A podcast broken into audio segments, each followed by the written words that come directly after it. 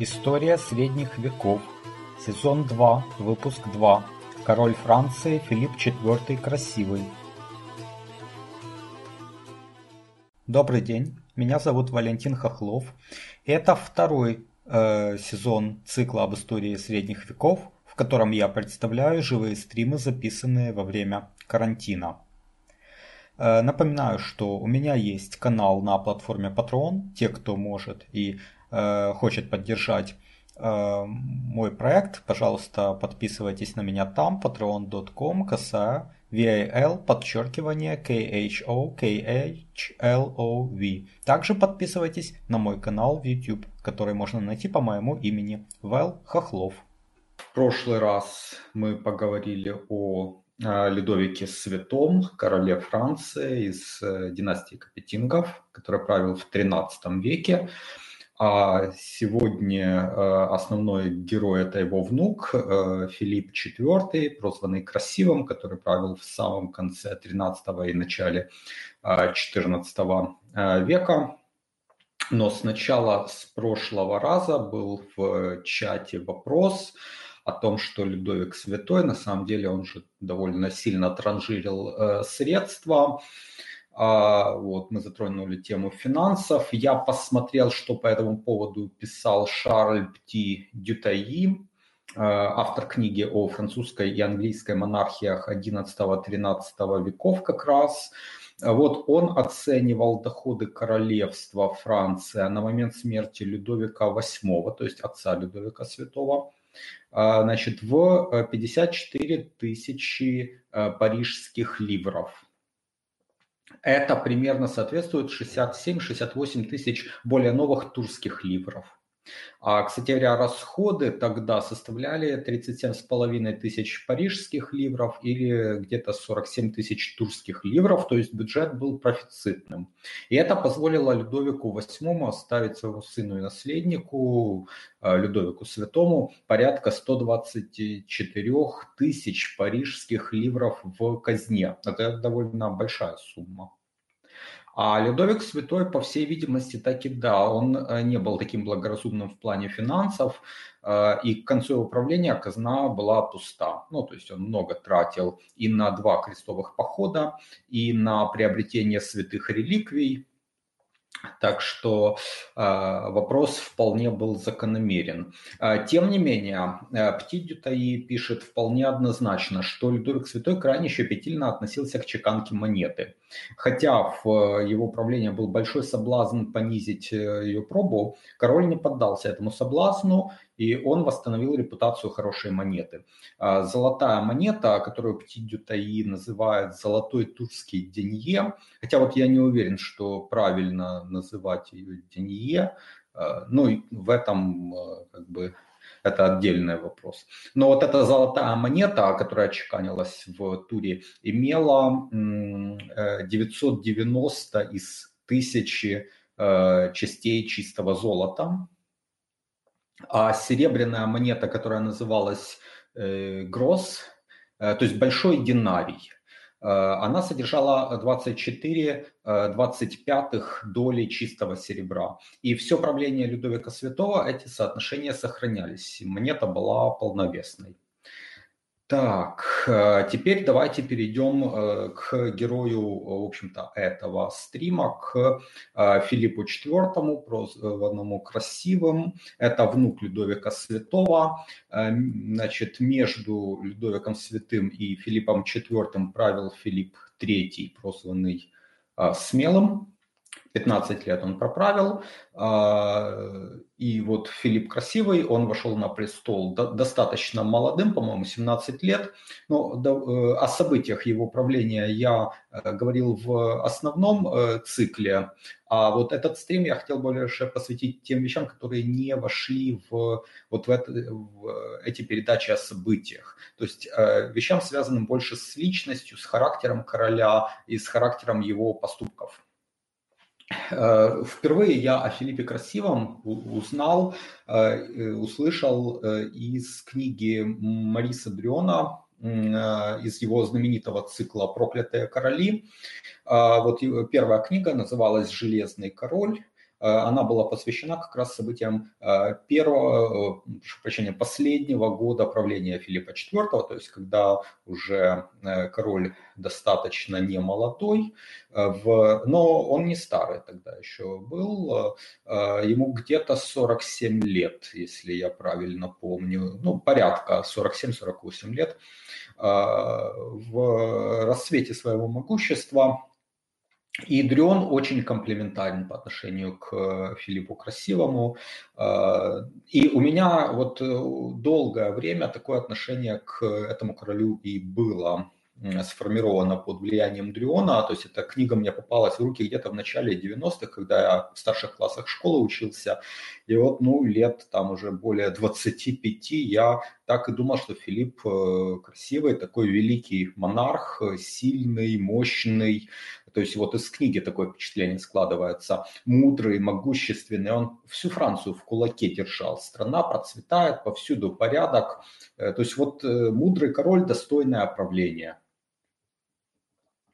А, но это, возможно, связано с тем, что э, Дрюон, он э, впоследствии занял пост министра культуры Франции, так на минуточку, а, и он весьма позитивно оценивал деятельность э, Филиппа Красивого в административном управлении.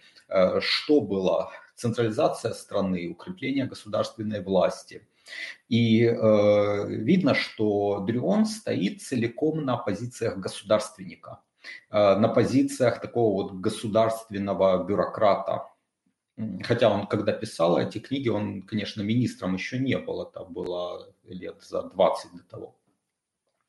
Но из книг видно, что он позитивно оценивает не только Филиппа Красивого, но и ту профессиональную бюрократию, которую король э, вознес. В первую очередь это касалось Ангерана де Марини, э, и э, Дрион, с другой стороны, не любит феодальную знать и феодальные порядки. Долгое время вот у меня такое же отношение к Филиппу IV и было. Но когда я прочитал труды Франсуа Гизо, который, ну, один из таких отцов исторической науки Франции, ну, по вот моему субъективному мнению, он сделал для истории Франции примерно то же, что Карамзин сделал для истории России. Ну, в начале 19 века они примерно современники.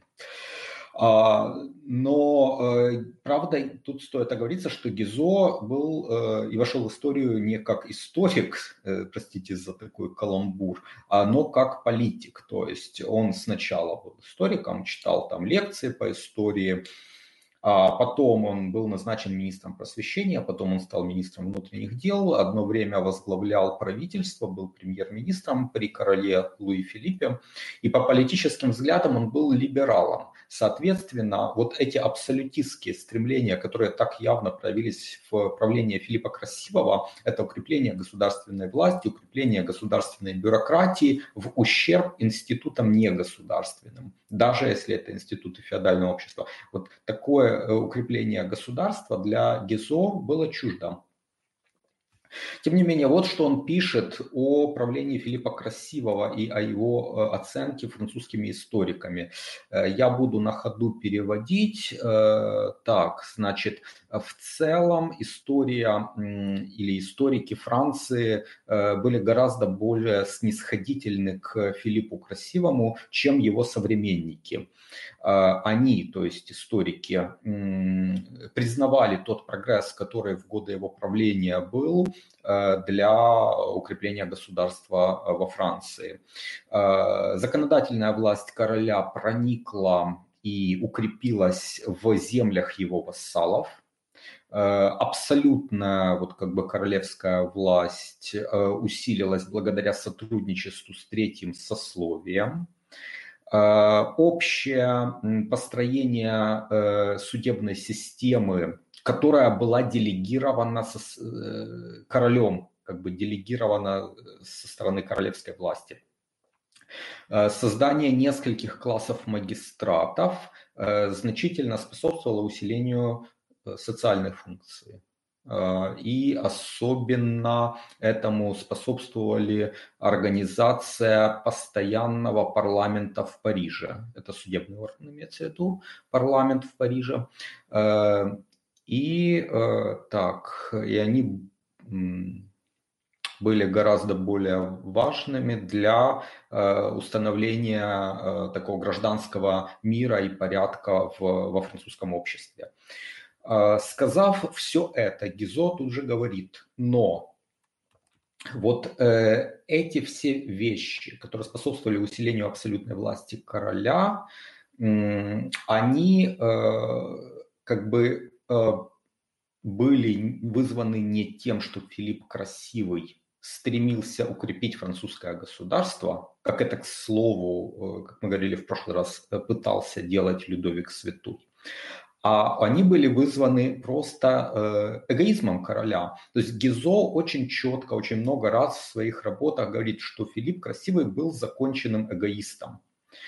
Все, что он делал, в том числе усиление государства во Франции, он делал не для блага страны, не во благо своих подданных. Он делал исключительно, преследуя свои личные э, цели.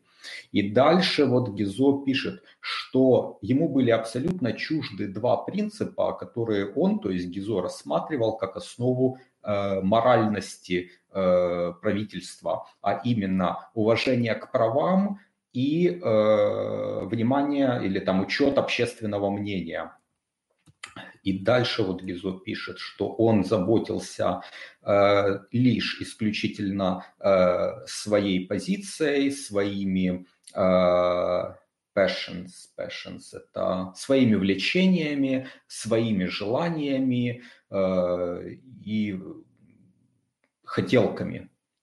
То есть вот это был такой апофеоз абсолютно, абсолютной власти. Значит, э, кстати говоря, очень интересно, что Гизо пишет, что деспотизм э, Филиппа Красивого правления Филиппа Красивого не был связан с наличием, э, с наличием у короля какой-то великой идеи. И он сравнивает, допустим, с Петром Первым в России. Он говорит, вот э, у Петра Первого была великая идея, а у Филиппа Красивого никакой великой идеи не было. Он был просто сам по себе такой вот э, деспот, и его деспотизм был вызван личностными характеристиками. Далее он анализирует эдикты Филиппа Красивого, всего их было 354. Вот в книге «История цивилизации во Франции» есть характеристика нескольких десятков, ну очень кратко, там буквально две строчки. Э, значит, и когда я это читал, я обратил внимание на то, насколько мелочными были многие дикты э, короля. Ну, вернее сказать тоже по-другому, если мы вот возьмем историю России и правление императора Павла, вот э, очень э, показательно то, как э, такой историк, как Андрей э, Зубов, э, говорит о правлении императора Павла. Э, вот он говорит, что Павел э, под влиянием идей французского рационализма, под влиянием э, картезианской философии рассматривал э, все государство как механизм, как вот часы, например, а себя как часовщика, как мастера, который должен все настроить, должен там все винтики, э, все шестеренки прикрутить, поставить на нужное место и запустить, и чтобы это все государство работало как часы. Вот э, он не допускал никакой свободы воли. Э, вот такая характеристика правления императора Павла в России была дана. И когда я читал про то, как Гизо оценивает Филиппа Красивого, я поймал себя на мысли, что это очень похоже. Хотя, конечно, ну, картезианская философия, идеи рационализма, это намного позже э, возникло, чем правление Филиппа Красивого. Но вот очень точно э, отвечают сути то есть Филипп Красивый также стремился все отрегулировать, все описать. А, вот, например, эдикт 1294 года о роскоши. Там король указывал, сколько одежд в год могут делать люди разного положения. Герцоги и графы по четыре, рыцари не более трех, из них одну летнюю. А мальчики не более одного платья в год. Ну, имеется в виду платье, это как одежда комплект одежды. Дальше король писал, сколько кушаний дозволялось иметь за обедом, а, а именно не более двух плюс похлебку со свиным салом. А если пост, то можно две похлебки с сельдями и два блюда, либо три блюда и одну похлебку. Это эдикт короля, на минуточку. И вот дальше я вижу, что Гизо абсолютно тоже пишет, о чем я только что говорил. Вот его цитата. «В первый раз мы видим здесь Э, ее, то есть королевской власти, притязания вмешиваться во все, эту манию все регламентировать, которая играла такую значительную роль во французской администрации. Но тут, наверное, имеется в виду э, администрация королевской э, Франции, Бурбонов, потому что Гизо, он еще застал конец правления Людовика XVI, вот французскую революцию, реставрацию Бурбонов, это все было как бы его глазами Э, он это своими глазами он это все видел. И, наверное, имел в виду как раз вот это вот притязание французской администрации королевской. Значит, э, важным было замечание и э, относительно того, что при Филиппе Красивом законодательная власть короля обособилась от влияния феодальной аристократии. Э, Филипп создал совет, членов которого он назначал самолично. Э, значит, э, кстати говоря, подобную вот модель королевских советов далее будем встречать э, ну, везде, и не только в истории, но и вот в фикшене, э, те, кто читал и смотрел э, «Игру престолов», э, вы, конечно, обратили внимание на Королевский совет, который особенно большую роль играл, когда был слабый король или королева, или в отсутствие их. И не играл практически никакой роли при сильном короле или королеве, то есть это были как бы марионетки. Вот примерно такая ситуация была и у Филиппа Красивого. Я, кстати говоря, не уверен, что раньше были такого рода советы, но, конечно, были влиятельные советники, например, тот же аббат Сугерий у Людовика VII и даже у его отца Людовика VI. Вот уже около 20 лет я увлекаюсь историей средних веков, читаю книги и смотрю передачи, а недавно начал и сам создавать видео и подкасты на эту тему. Это мое хобби, и я создаю контент совершенно бесплатно. Но если у вас есть желание и возможность поддержать мой труд материально, то присоединяйтесь к моему сообществу на сайте Patreon. Оно называется по моему имени Вэл Хохлов. Patreon patreon.com косая VAL подчеркивание KHO KHLOV. Не забывайте подписываться и на мой канал в YouTube. Его можно найти также по моему имени Вэл Хохлов.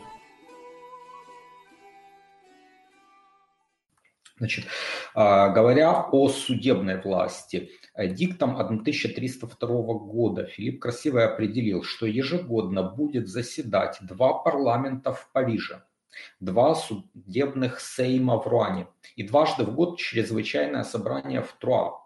Далее он пишет, что если жители графства Тулузского ну, там выполнят определенные условия, э, или вернее согласятся на определенные условия, то в Тулузе будет учрежден парламент. Здесь следует учесть, что Тулуза, если вы помните, до э, начала 13 века фактически было независимым графством от королей Франции, только в, как последствие альбегойских войн э, оно попало под влияние королей, и то там Раймонд VII был вынужден согласиться на брак своей дочери и наследницы с э, сыном короля Людовика VIII э, Альфонсом, э, то есть младшим братом Людовика Святого, Альфонсом де Пуатье, а брак этот был бездетным, и потом Тулуза, это очень большое графство, это Лангедок э, фактически, отошло французской короне. То есть это было новое приобретение для Филиппа Красивого,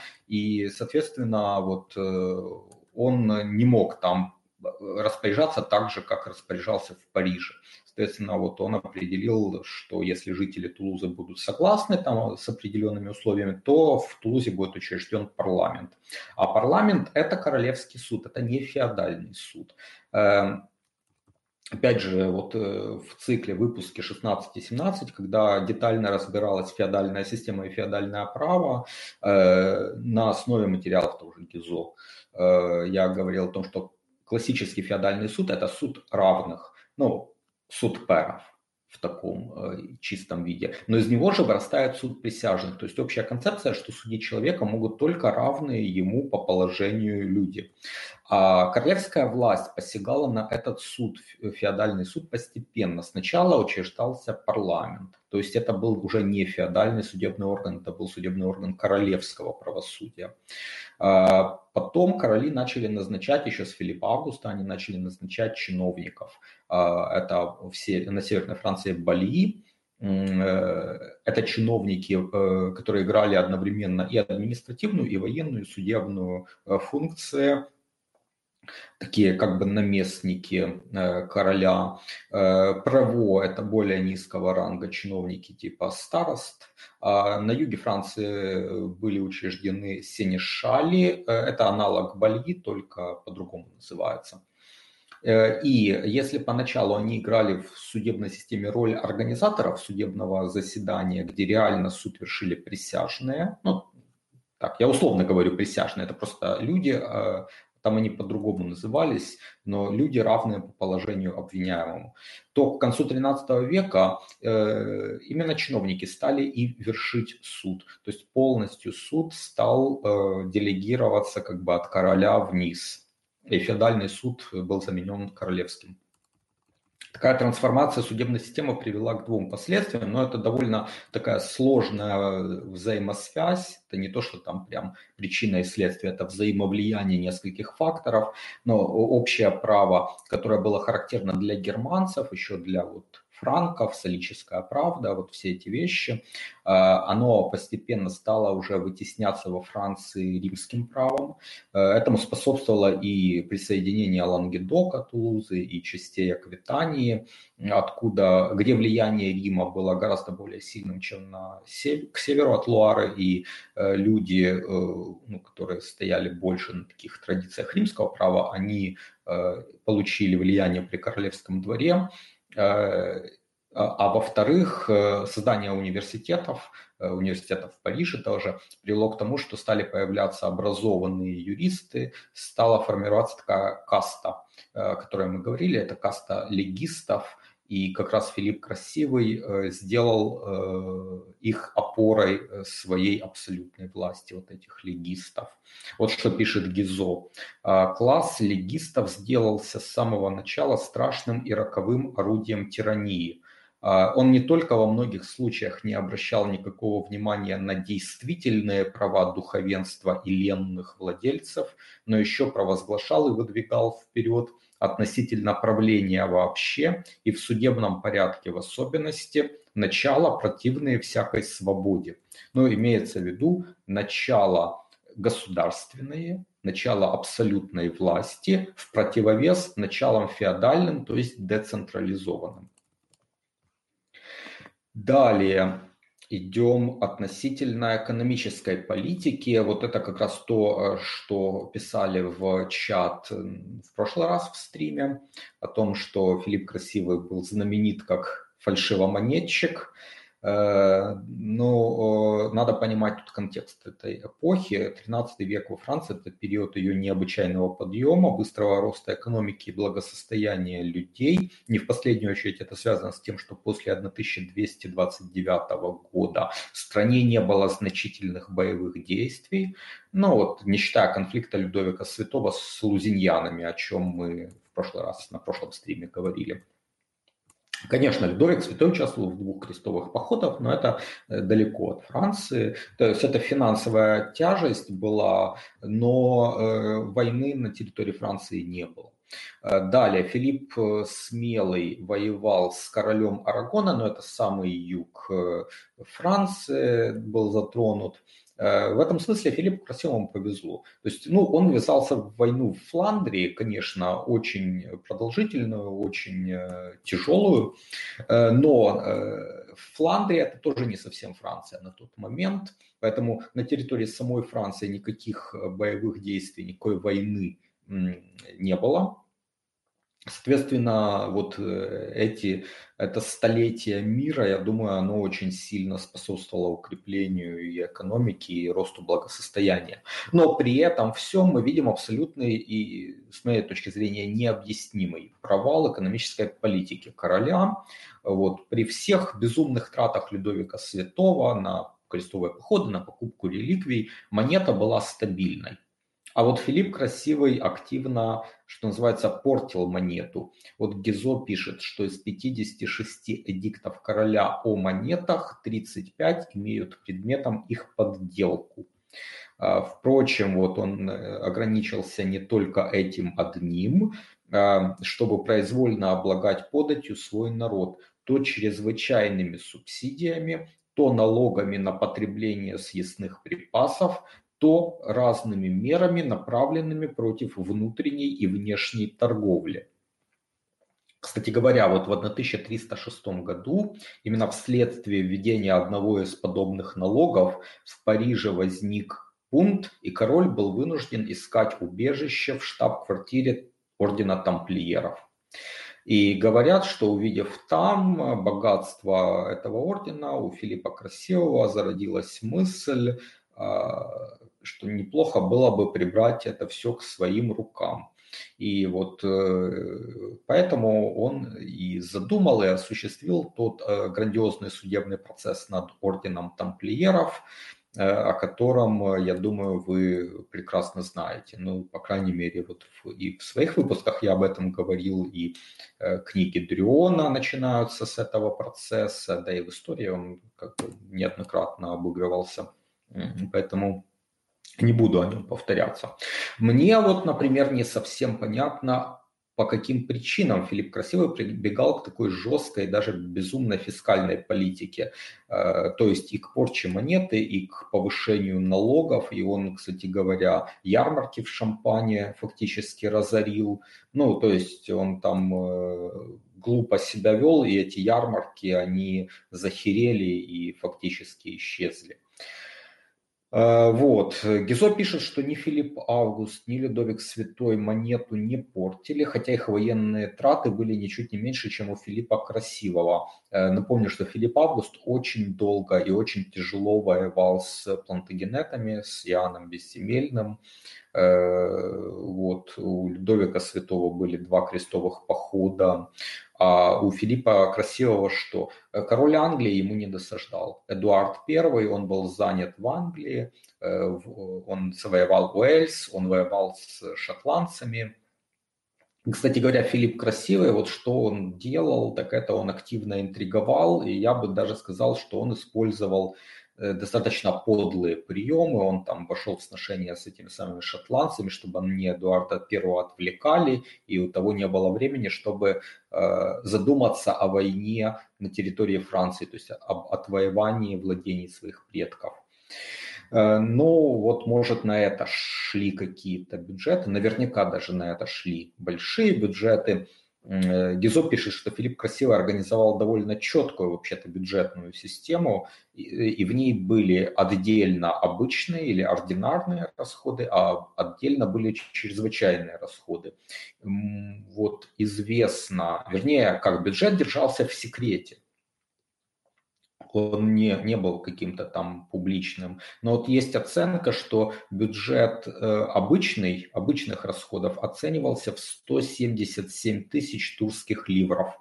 Это Гизо так э, пишет о такой оценке. А если сравнить с теми данными э, Шарля Пти Дютаи, которые я приводил в самом начале, э, о доходах э, королевства при э, предках Филиппа Красивого, то та, эти доходы были ну, гораздо меньше. Там, ну, сколько сейчас я посмотрю точно, он оценивал э, доходы на момент смерти Людовика VIII 67-68 турских ливров. То есть это, считайте, разница в три раза. Конечно, когда разница между доходами и расходами э, в три раза, то приходится там портить монету и э, вводить какие-то дополнительные фискальные меры.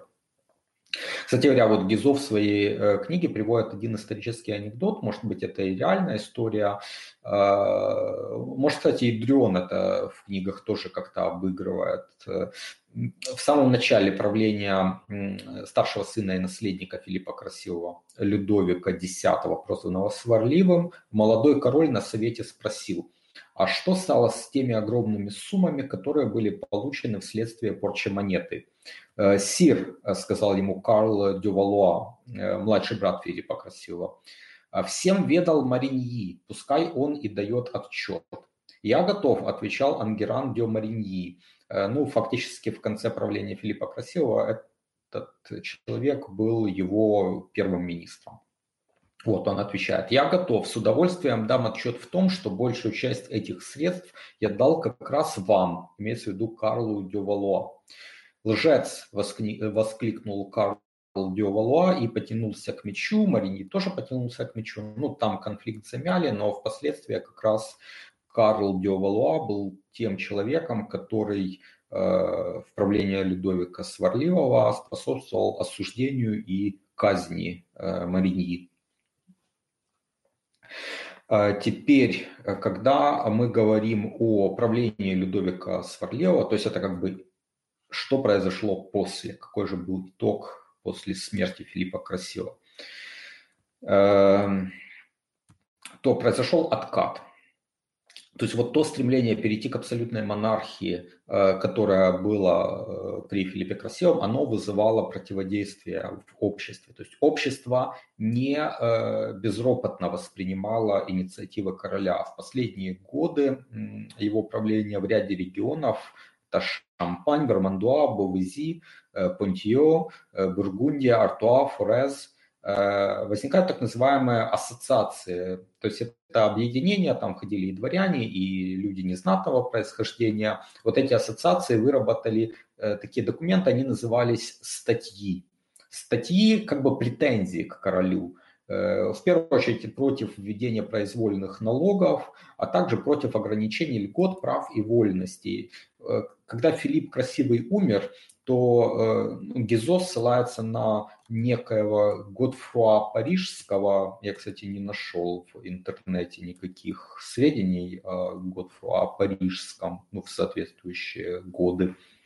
Но вот будем верить Гизо, что он цитирует правильно, что никто в королевстве особо не сожалел о смерти Филиппа Красивого. И Людовик Сварливый э, в 1315 году в апреле издал э, большой эдикт, э, в котором сначала он цитирует статьи, которые ассоциации предъявляли королю, а, а затем ну, вот там есть такие интересные фразы, типа «допускаем это и жалуем». То есть король, э, новый король Людовик X удовлетворяет требованиям. Вот несколько примеров. Статья четвертая такова. В равной мере, чтобы король не приобретал и не собирал баронств, костелянств, Э, ленов и подручных ленов, названных дворян и монахов, разве с их согласия. Король на это пишет. Допускаем это и жалуем, не в ущерб нашим правам на то, что могло бы достаться нам вследствие учиненного против нас вероломства или по наследству от родных и так далее. То есть вы видите, э, что Льдовик говорит, вот то, что положено по феодальному праву, лишать э, феодов в случае нарушения вассалом его обязательств, это должно сохраниться. Все остальное, как бы произвольное лишение феодов, э, этого не будет. Видимо, Филипп Красивый как бы злоупотреблял таким произвольным лишением феодов. Далее, статья 7 такова. В равной мере, чтобы король не призывал к оружию помянутых дворян, тех, кои не прямые его вассалы – и что, будь они призваны, то не были бы обязаны идти, ибо не могли бы тогда служить королю его бароны и прочие дворяне его вассалы, если бы у них отнимали тех, кто обязан являться на их собственный призыв. Ну, такая длинная, запутанная формулировка, но суть ее очень простая. Э, вассал моего вассала не мой вассал. То есть король не мог призывать э, людей, которые были арьер-вассалами. Почему? Потому что если король призывает своего прямого вассала, например, там герцога Бургундского или там э, кого-то еще, А герцог Бургундский в свое время призывает своих э, вассалов. Если бы король начал через его голову призывать арьер вассалов, то герцог Бургундский не мог бы выполнить свои обязательства перед королем, потому что у него не осталось бы ресурсов. Э, то есть Филипп Красивый разрушал вот эту цепочку феодальных контрактов, заменяя ее на абсолютное подчинение власти короля. Всех в королевстве, всех делая своими подданными. Так вот, Ледовик X на э, статью 7 пишет, мы обнародуем существующий на то обычай, имеется в виду, насколько я понимаю, феодальный обычай, то есть возврат к феодальному праву, к его нормам и заставим блюсти его, а пока до того времени воздержимся призывать. Ну, то есть фактически он удовлетворяет э, требованиям возврата к нормам феодального права. В статьях 9 и 10 кои таковы. В равной мере, чтобы король установил учрежденный при короле Людовике Святом законный вес и ценность монеты, э, коим и оставался впредь без изменения – а стоила в то время марка серебра 52 турских су. Также, чтобы король не препятствовал обращению монет, чеканенных как в королевстве, так и вне его. На что король э, Людовик X э, отвечает, удостоверяем их и велим выпускать добрую монету веса и ценности, определенных Людовиком Святым, и обещаем такую же чеканить и впредь. То есть отменя, отменял практику своего отца по порче монеты, по уменьшению содержания золота и серебра в ней. Что интересно, Людовик Сварливый издал этот эдикт в апреле 1315 э, года в Винсентском лесу. Видимо, это не случайно, ведь именно в Винсентском лесу Людовик Святой э, вершил свой суд. То есть это, наверное, был символический возврат к обычаям э, прадеда, к такому золотому времени э, Людовика Святого. И э, Людовик Сварливый также издал еще 10 подобных эдиктов, в которых восстанавливались порядки обычного феодального права и отменялись попытки Филиппа Красивого ввести режим абсолютной власти э, короля. Э, вот, в общем-то, такой Э, анализ правления э, личности и последствий правления Филиппа Красивого. Э, что я бы вот в завершение сказал, возвращаясь к тому изначальному комменту, который был на мои выпуске относительно правления Ледовика Святого, что это был такой вот слабый король, который там отдал часть территории, который не укреплял королевскую власть, и вот был Филипп Красивый. Это я уже продолжаю от себя, этого не было в комменте, но я продолжаю от себя. И сравним его с Филиппом Красивым, который укреплял королевскую власть, который никаких территорий не отдавал, но даже там кое-что присоединил. Ну, фактически Фландрию он подчинил таки себе. Значит, э, а главное, он железной рукой, как бы железным своим кулаком держал э, всю Францию, и э, подчинил всех феодалов э, своей абсолютной власти. И мы видим, что его ненавидели, ну, не любили, по крайней мере, под конец правления. Насколько любили Людовика Святого, настолько же не любили Филиппа Красивого, его современники. А после смерти Филиппа Красивого произошел откат, и причем откат э, не случайный, а откат к тем порядкам, которые существовали при Людовике Святом, э, и об этом просили люди. Просили люди, причем из абсолютно разных регионов королевства. То есть, с моей точки зрения, э, Гизо, наверное, был э, прав в своей оценке исторической этих двух персонажей, и Людовик Святой у него с однозначно очень большим знаком плюс, а Филипп Красивый с однозначно большим знаком минус. Если Людовик Святой это а, человек честный, порядочный, а, человек, который уважал феодальное право, Э, права и свободы своих вассалов, своих подданных. А главное, он говорил своего сыну, если помните э, фразу из прошлого стрима, что сделай все, чтобы тебя любили твои подданные, фактически управляй королевством э, ради блага подданных, кто Филипп Красивый? Это человек, конечно же, умный, способный, э, энергичный, очень жесткий, э, хитрый, манипулятивный, но делавший все ради своего блага личного исключительно, он не думал о благе Франции или о благе подданных, он жил только для себя и в своих интересах.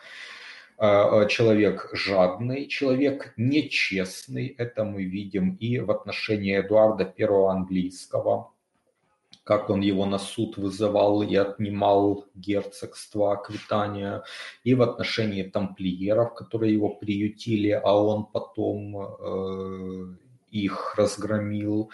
Э, то есть, э, в общем-то, ну, человек нехороший, хотя с точки зрения там, строительства государства, может быть, и сделавший немало для укрепления центральной такой централизованной абсолютной власти. А самое главное, я его оцениваю как предтечу абсолютной монархии, человека, который за 200 лет до того, как абсолютизм пришел на смену феодализму, э, попытался устроить режим абсолютной монархии, в свой э, период, в свое царствование. Ему это удалось, он стал абсолютным монархом, но после его смерти это все рухнуло. Ну, видимо, это было на тот момент преждевременно.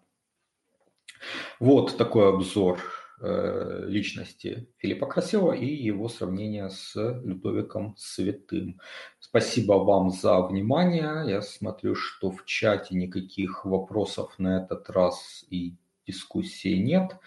А, тогда мы будем завершать этот стрим.